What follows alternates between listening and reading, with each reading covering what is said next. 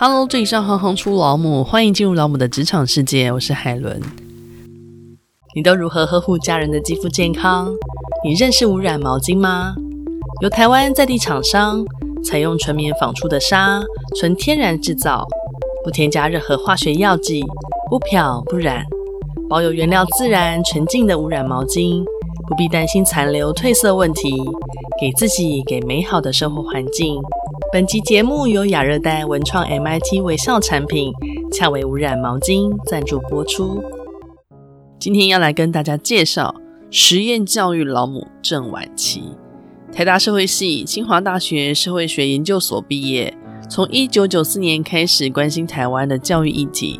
担任四一零教改的主要联系人，曾任职人本基金会种子学院，后来继承花园新城的森林幼儿园，设立通泉草幼儿园，同时也是赤皮仔自学团的发起人，与白群学计划的主持人，亲子森林与童溪自然游戏场的创办人。让我们欢迎婉琪。嗨，我是实验教育老母婉琪，大家好。想请教一下婉琪，如果你用三个形容词形容自己的话，你会用哪些形容词呢？勇敢、创新、野生。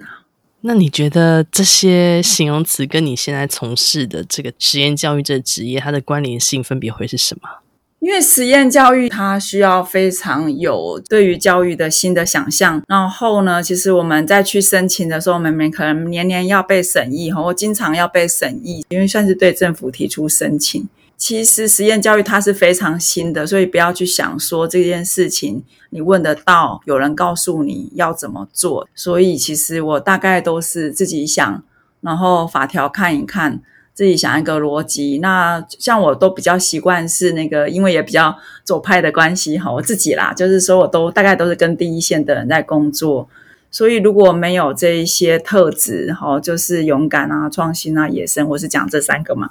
就是其实是没有办法无中生有，然后。那我跟第一线公务人员再去对接的时候，其实我要从他们那边先得到一些资讯，但是我都会是说，不要当做他们是坏人，但是也不要相信他们说的话，就是不要判断。因为蛮常有时候大家在做事情的时候，就会打电话去问谁说那可不可以怎么样这样子，嗯、那一定问不出来的啊，因为这事情根本没做过，没有前例可言。就是自己说要怎么做这样子的，然后他没有违法就好嘛。那法律又是行政法，逻辑上要蛮清楚的啦。我通常都是用一些逻辑去跟政府对应这样子哦。所以说真的，就是我可能算是开创性最强的一个实验教育工作者，并且是一个自己就是各方面的各个层次的事情都是自己会做的。所以通常你是一个人自己在 run 这所有的，还是说你有一个团队可以 support 你？我有二十个员工，因为我做的事情大概就是你们想说啊、呃，这个社会能够做的事情的最边缘，然后再附几颗地雷，然后再踩钢索这样子。我过去大概就是会选择这么难度这么高的事情去做，在这个范围内的事情，我其实习惯是由我自己去做，因为我觉得大家都会吓死，对，就是家长会紧张啊，对，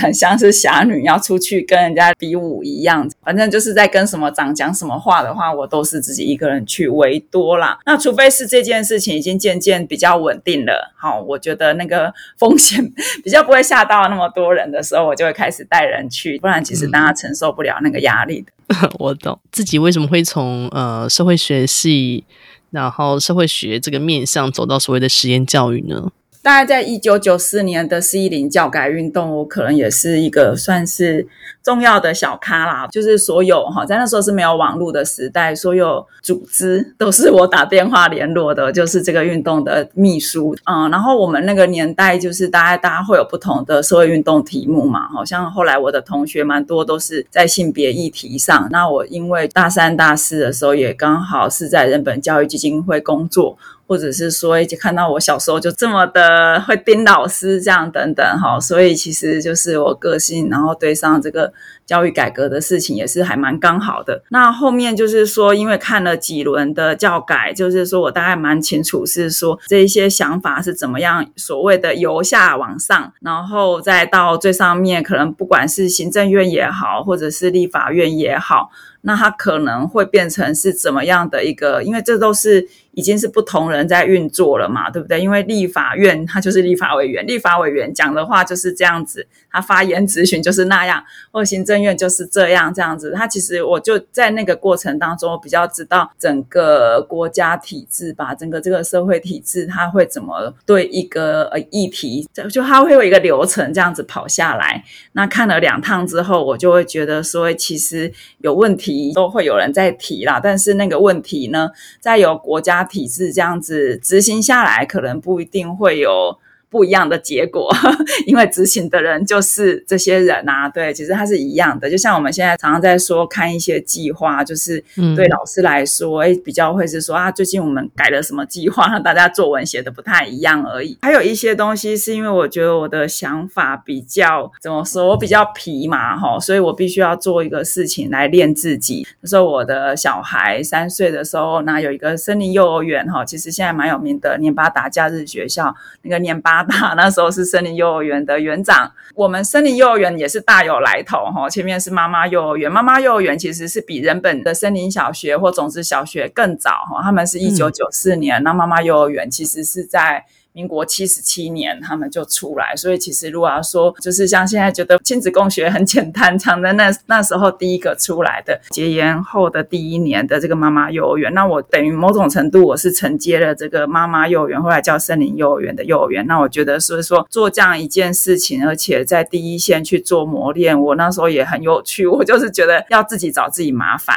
然后在自己在这些麻烦当中，我能够爬出来，那个就是我的学习，这个我的这个风格。是还蛮明显，那所以就会变成是转成到社区，然后做一个很小的幼儿园，它每个面向都要被磨练。那逐渐的就变成是说，我就是做一个幼儿园，幼儿园现在也还在嘛，十几年了。跟后面呢，当有一些家长在想说，国中阶段要做一些不一样的教育的时候，大家也知道我很会写计划，可能后面就是有关于说比较突破体制要做哪一些东西，那需要去撑出一些空间的这一些角色，就是由我来扮演。所以。后来我做了赤皮仔自学团，嗯，以前也是还蛮有名的。然后再跟后面我们就是在做语白群学。那对您而言，您觉得教育是什么？那学习又是什么呢？在中文的话，其实教育跟学习意思比较不一样。那如果是英文 education 的话，它可能跟学习我觉得会比较接近一点。但是我们现在就是一般来说，我们把它分成两个，就是可能主体跟动作是不一样。就是一个是学生被教这样嘛，哈，一个是学习者的学习这样子，嗯、所以。两个主词是不一样，所以从学习者的角度来说，一个是如果以杜威教育理论来说，我觉得是叫做他的头脑是空空的，然后要被放进东西来。那以前我们的教教育大概就是把呃这个国家的公民所需要的东西，然后分了一些类别，分了一些级数，然后一块一块帮你放到头脑去。每个人放的东西是一样的。那如果是学习的话，哈，学习的话，我觉得其实除了学习大家所想象的国音数设置之外，其实像我刚刚说的那种把自己丢到一个困难当中，然后从不会到会的这个过程，可能会是真的学习，哈。那孩子就是说，假设我们没有教育制度存在的话，人会不会学习呢？其实是会嘛。那不然幼儿就不会是说他学习了什么。所以我觉得学习可能比教育它更为根本。所以如果像现在我要。去设计一些所谓的自主学习，有学习者自己的动能，它是在什么地方？其实我们还蛮常需要回到像是皮亚杰在看幼儿怎么去认识世界的这一些东西。然后来想，所以我在想的这种自学就会可能跟啊、呃、社会上大多数人在讲的自学就会有一些不一样。所以学习有点是应该有一个学习者，他是个主体，然后但是又是这个主体经验的突破，或者甚至有时候就是在叫做改变自己，它就是一个学习。听你在讲那个教育，就是头脑空空被放进东西来，觉得嗯，这样子的说法还蛮有趣的。啊，洛克的经验论，简单的说就是这样。人是一张白纸嘛，他是被写入经验。然后杜威是那个美国的教育哲学家嘛，然后那时候他出了几本书，像《民主与教育》或《经验与教育》。那杜威他在对应的是更前面的那种，就是即使是欧洲社会的教育，过去也是可能会是跟教会有关嘛。那其实会是先有一个所谓的知识啊或经典啊。那人要去学习它。可是杜威可能就觉得说，如果我们美国，这是我自己讲的啦，哈，如果我们美国是一个民主的社会的话，那其实民主就是有个主体在啊，那每个主体他应该身上会有一些他的经验，他会有一些他能够长出的东西哦，所以这种就是说跟外在的这个知识内容的这个关系，他就是觉得说不应该是只是知识内容放进来这样子哦，所以我刚刚说那个一个空杯子，然后把东西放进去。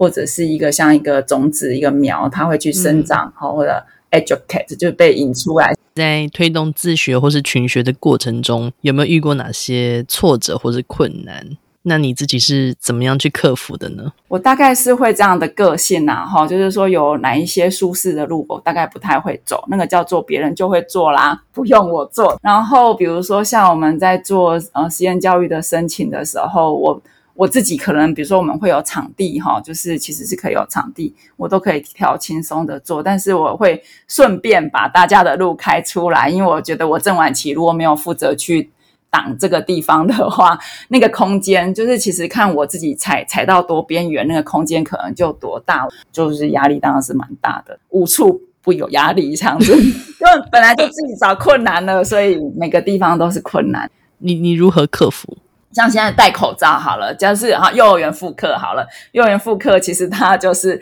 戴口罩、戴口罩、戴口罩，清消、清消、清消。隔离、隔离、隔离，然后隔板、隔板、隔板，那有什么意思呢？人生干嘛要去幼儿园做这些事呢？那我就会去想一些，是说怎么样，其实又可以都是有防疫的哈。那所以我们就，比如说，我们就把啊，我们本来大班毕业挑战会去爬山等等，我们就往上学期排，然后怎么样来把方案写得更清楚，来让很多家长他可以选择半天班，就是要去想，其实随时都是困难啊。那你说我遇到困难要怎么办？我就会在想说，那我自己最想要的是什么？知道我是还蛮喜欢，是说有一些希望，有一些可能性，那个就是我会最有力量的。他就可以成为你那股默默的力量，一直把你往前推。对啊，我就是小时候通常就是政府不要随便惹我这样子。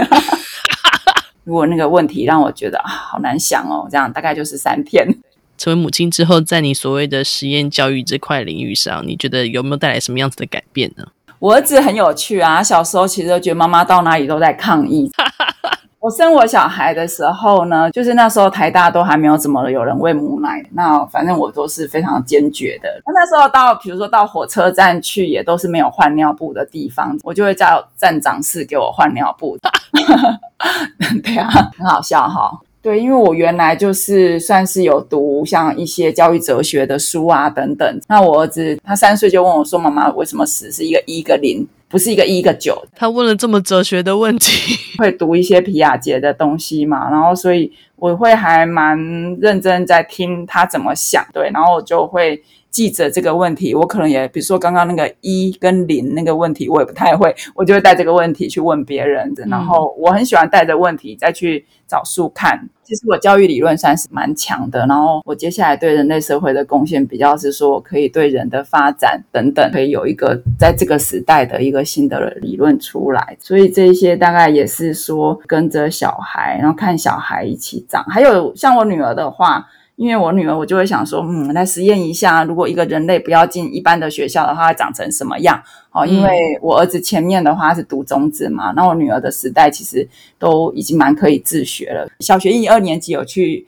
这边的国小，没有读中职，那三年级开始就自学，那果然他就还蛮有自己的一个样子哈。对，那这就是我跟小孩跟实验教育之间的关系这样子。如果孩子他在自学的期间遇到一些失败或是挫折的话，你会如何去承接孩子的情绪呢？这个是。对我都不是问题，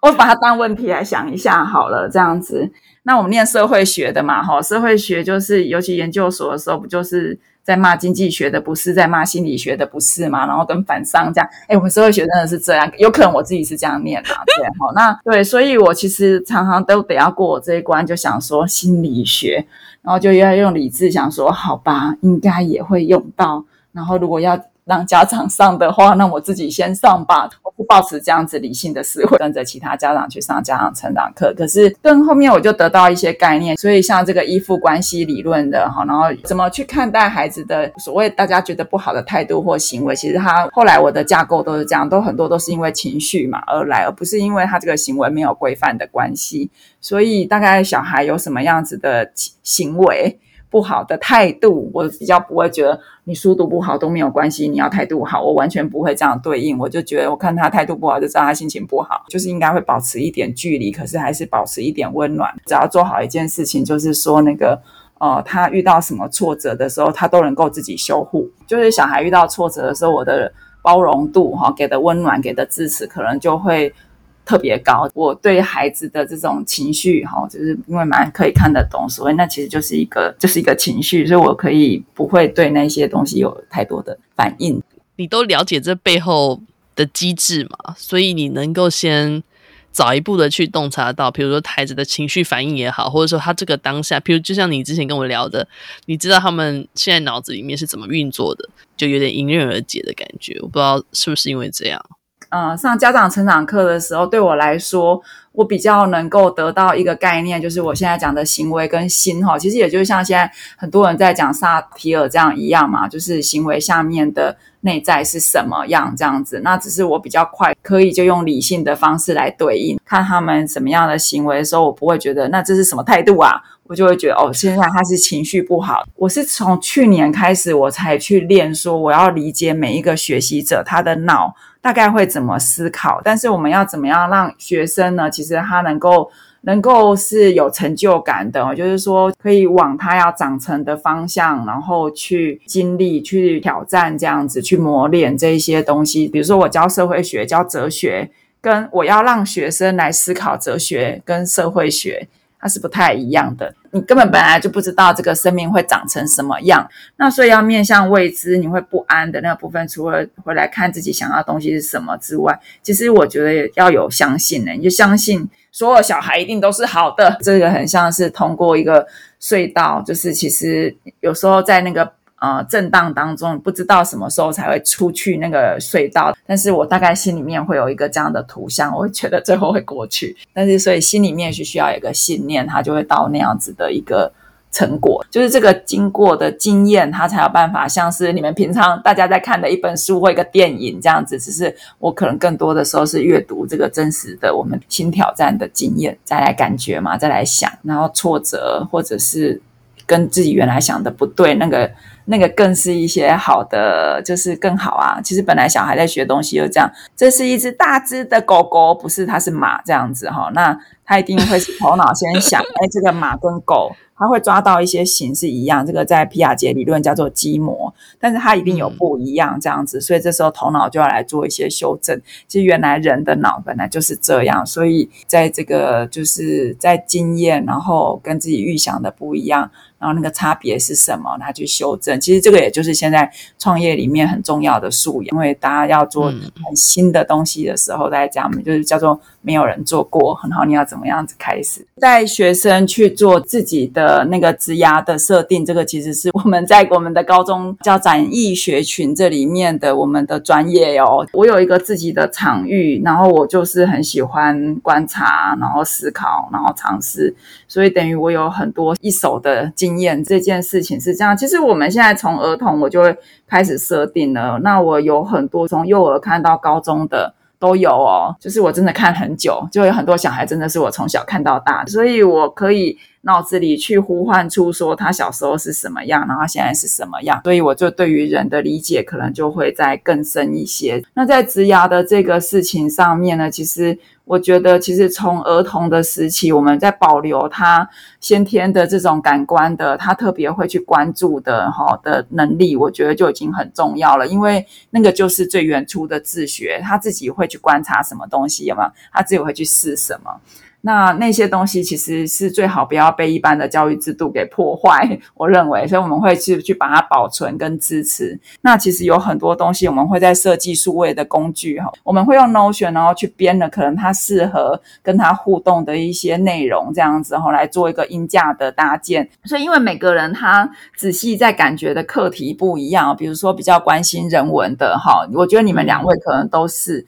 其实这个在教育过程当中刚好特别不会对应到。他有兴趣的就是人，就是故事这样子。嗯、那到高中的阶段，其实我们像是设计思考，或者像下学期我们也是会导入商业思维学院。然后，但是我会只有先取里面的问题解决，因为以后工作是帮别人、帮客户，然后解决他的问题嘛。然后在团队合作当中呢，也去看说自己在一群一起工作的人当中，我比较适合扮演的角色是什么，而不是只是领域别。后面的职涯的发展，其实未来是什么不太知道。其实作为老师，作为父母，有一个蛮重要的，就是帮他们去做一个安心的主底。就是说，其实我在跟他们讲话的时候，我会给他们的一个具体的东西。我说，你以后换掉都可以，但是现在有这个东西呢，就是当然你就可以一个一个经验一个经验来累积跟阅读。那我觉得这样子会让小孩、让高中生、让大学生，甚至我现在在带的大学毕业生，哈，就是我觉得会心里有一个底，然后他们能够知道怎么样在。去试，然后这个经验完之后，怎么回来再去看他在。他在后面他遇到什么事情，哦，他的职业发展应该都会蛮不错的。学生都是因为现在有很多的工具是跟以前不一样了，所以让学生都可以在啊九年级到十二年级的时候就也都可以做蛮多的测试，不会是像以前一样，就是说必须要考试才拿到什么学习资源。现在是动力是最重要，然后方法啦哈。像我我有一个学生，他是想要去非洲救援猩猩这样子哈，对，那我就说，哎，我们在台湾怎么练？包括去跟着猎人，好，或者是前面最近他就在我家附近在做那个野生动物的足迹训练，这些东西这个路径都他 Google Google 不到，这种东西他 Google Google 不到，就是我需要帮他想，然后陪他做几段，这就是我说的自学的秘密通道哈。那我觉得其实高中生是很像是新鲜的大人这样子，他们其实很想要去认识是各行各业的大人。那这个但是这个怎么接连，就是我觉得用我们自学的方式，我觉得。是反而更为可行。那所以我觉得我们的学生的心理素质就都会还不错。在高中就开始做这些事情，的确还蛮特别的。对，因为你看哦，其实通常像刚刚我说的那个学生，一般他能查到路径，他很认真的话，他就只能好好的考大学。然后好好考大学的时候，并不是让他再去用他的这些感官或能力，先去试试看我有没有办法在森林里面做什么事情，而是要先考试，对不对？考试考到大学念完的时候，还要考公务人员。考完公务人员，可能刚好讨厌这个体制或讨厌这个老板，那不是重来吗？那其实就是最珍贵的这这七年时间，可能就不见了。所以我觉得比较是，我就说，哎，说不定你不喜欢保育动物，哎，我们先试试看，去找马场好了，去找马场。我就会这样子来想。我觉得这样有的时候，然后并且要让家长知道说，其实你的孩子如果是说遇到挫折还都可以吃得下来，那你要。跟他拍拍手，不要怕他遇到挫折，要让他早一点遇到挫折，可是他如果还可以做下去，那个才是好的素质啦。对，那因为现在真的没有什么你很想要学学不到的东西，跟以前不一样，对不对？嗯，做实验教育就等于是说，我们有一个空间，然后可以让我们就是看到一个真实的人，他们可能不在这个制度下面。可以长成的样子，不然那个制度整个框的太严重了，定义了所有人的路径是什么，这样子还要时间要怎么用？大家觉得说实验教育会不会很辛苦或什么？我就觉得，哎，我们不用坐牢，哎，很好这样子。然后你说这样不是少了什么资源？我就说我跟你说那些资源，其实我们外面也都有哦，你不要想说在学校里才有，对，但我们有的是自己的生命跟时间，那是很不一样的。非常感谢你，会。感谢婉琪今天的分享。学习是一辈子的事，在自主学习、自我实现之前，得先找到独特的自己。身为家长，如何启发孩子的学习动机，让孩子对事物充满好奇与探究的精神？相信大家在听完这集之后，都可以有一些新的想法和启发。如果你喜欢行行出老母，欢迎以行动力赞助老母，让我们有能量制播更好的节目，访问更多有趣的职业。如果有任何建议，也欢迎到网站留言给我们。谢谢你们的支持与分享，我是海伦，我们下次见。